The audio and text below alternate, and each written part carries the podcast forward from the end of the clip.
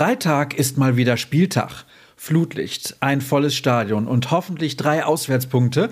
Damit starten wir gerne ins Wochenende, wenn es denn so kommen sollte. Wie die Chancen auf einen Sieg in Stuttgart stehen, auf wen Marco Rose bauen kann und was sonst alles noch so los war, das erfahrt ihr in den kommenden Minuten in der neuen Folge von BVB Kompakt. Ihr hört die Stimme von Sascha Staat. Herzlich willkommen. Los geht's, wie gehabt am Tag nach der Pressekonferenz, mit einem Blick auf die Personalien. Die Spieler, die angeschlagen waren, sind nach wie vor angeschlagen. Jude Bellingham wird heute im Abschlusstraining erwartet. Sein Knöchel ist okay. Es gibt keine Jungs, die morgen zurückkommen. Felix Passlack und Nico Schulz könnten nächste Woche ins Mannschaftstraining zurückkehren, sagte Cheftrainer Rose. Aber logischerweise äußerte er sich nicht nur dazu, sondern auch zu anderen Themen. Zuletzt habe er häufiger davon gehört, dass die Gefahr bestünde, es im restlichen Saisonverlauf etwas schludern zu lassen. Alle Mannschaften kämpfen um ihre finalen Platzierungen.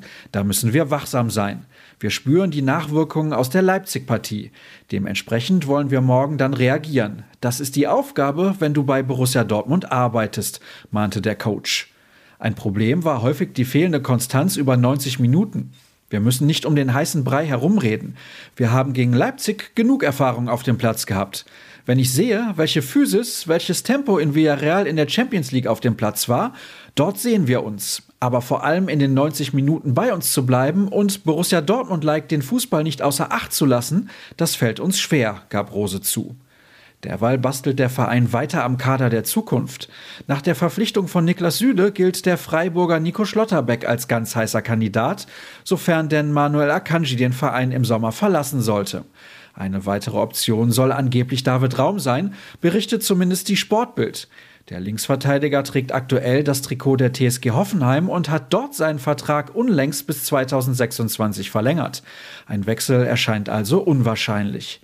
Kommen wir zum Spiel selbst, das um 20.30 Uhr angepfiffen wird.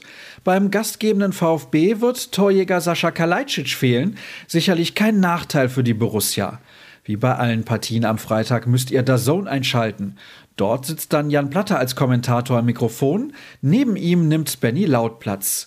Für die Moderation ist Laura von Torra zuständig. Die Interviews am Spielfeldrand führt Freddy Hader. Wir haben natürlich eine passende Alternative zu bieten, und zwar unsere Live-Show.